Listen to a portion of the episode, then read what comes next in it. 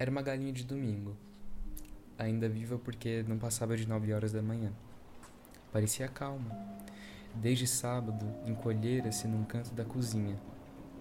Não olhava para ninguém, ninguém olhava para ela.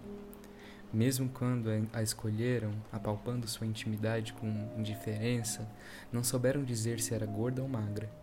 Nunca se adivinharia nela um anseio. Foi, pois, uma surpresa quando a viram abrir as asas de curto voo, inchar o peito e, em dois ou três lances, alcançar a morada do terraço. Um instante ainda vacilou, o tempo da cozinheira dar um grito, e em breve estava no terraço do vizinho, de onde, em outro voo desajeitado, alcançou um telhado. Lá ficou em adorno deslocado, hesitando ora num, ora no outro pé. A família foi chamada com urgência e, e consternada, viu o almoço junto de uma chaminé. O dono da casa, lembrando-se da dupla necessidade de fazer esporadicamente algum esporte e de almoçar, vestiu, radiante, um calção de banho e resolveu seguir o itinerário da galinha. Em pulos cautelosos, alcançou o telhado, onde esta, hesitante e trêmula, escolhia com urgência outro rumo. A perseguição tornou-se mais intensa. De telhado em telhado, foi percorrido mais de um quarteirão da rua. Pouco afeita de uma luta, mais selvagem pela vida, a galinha tinha que decidir por si mesma os caminhos a tomar sem nenhum auxílio de sua raça. O rapaz, porém, era um caçador adormecido, e por mais ínfima que fosse a presa, o grito de conquista havia soado. Sozinha no mundo, sem pai nem mãe, ela corria, arfava, muda, concentrada. Às vezes, na fuga, pairava ofegante num beiral de telhado enquanto o rapaz galgava outros com dificuldade, tinha tempo de se refazer por um momento. E então parecia tão livre. Estúpida, tímida e livre. Não vitoriosa como seria um galo em fuga.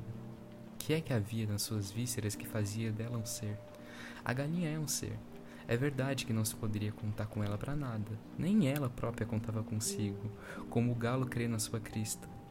Sua única vantagem é que havia tantas galinhas que morrendo, uma surgiria no mesmo instante, outra tão igual como se for a mesma. Afinal, numa das vezes em que parou para gozar sua fuga, o rapaz alcançou-a. Entre gritos e penas, ela foi presa.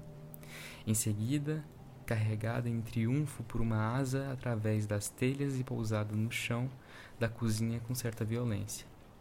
Ainda tonta, sacudiu-se um pouco em cacarejos roucos e indecisos.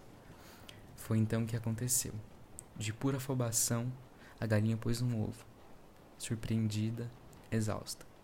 Talvez fosse prematuro, mas logo depois, nascida que fora para a maternidade, parecia uma velha mãe habituada. Sentou-se sobre o ovo e assim ficou respirando, abotoando, desabotoando os olhos. Seu coração tão pequeno num prato só levava e abaixava as penas, enchendo de tepidez aquilo que nunca passaria de um ovo. Só a menina estava perto e assistiu a tudo estarrecida. Mal, porém, conseguiu desvencilhar-se do acontecimento, despregou-se do chão e saiu aos gritos. Mamãe, mamãe, não mate mais a galinha, ela pôs um ovo. Ela quer nosso bem. Todos correram de novo à cozinha e rodearam mudos a jovem parturiente. Esquentando seu filho, esta não era nem suave, nem arisca, nem alegre, nem triste.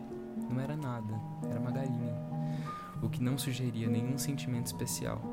O pai, a mãe e a filha olhavam já há algum tempo, sem propriamente um pensamento qualquer. Nunca ninguém acariciou uma cabeça de galinha. O pai, afinal, decidiu-se com certa brusquidão. Se você mandar matar essa galinha, nunca mais comerei galinha na minha vida.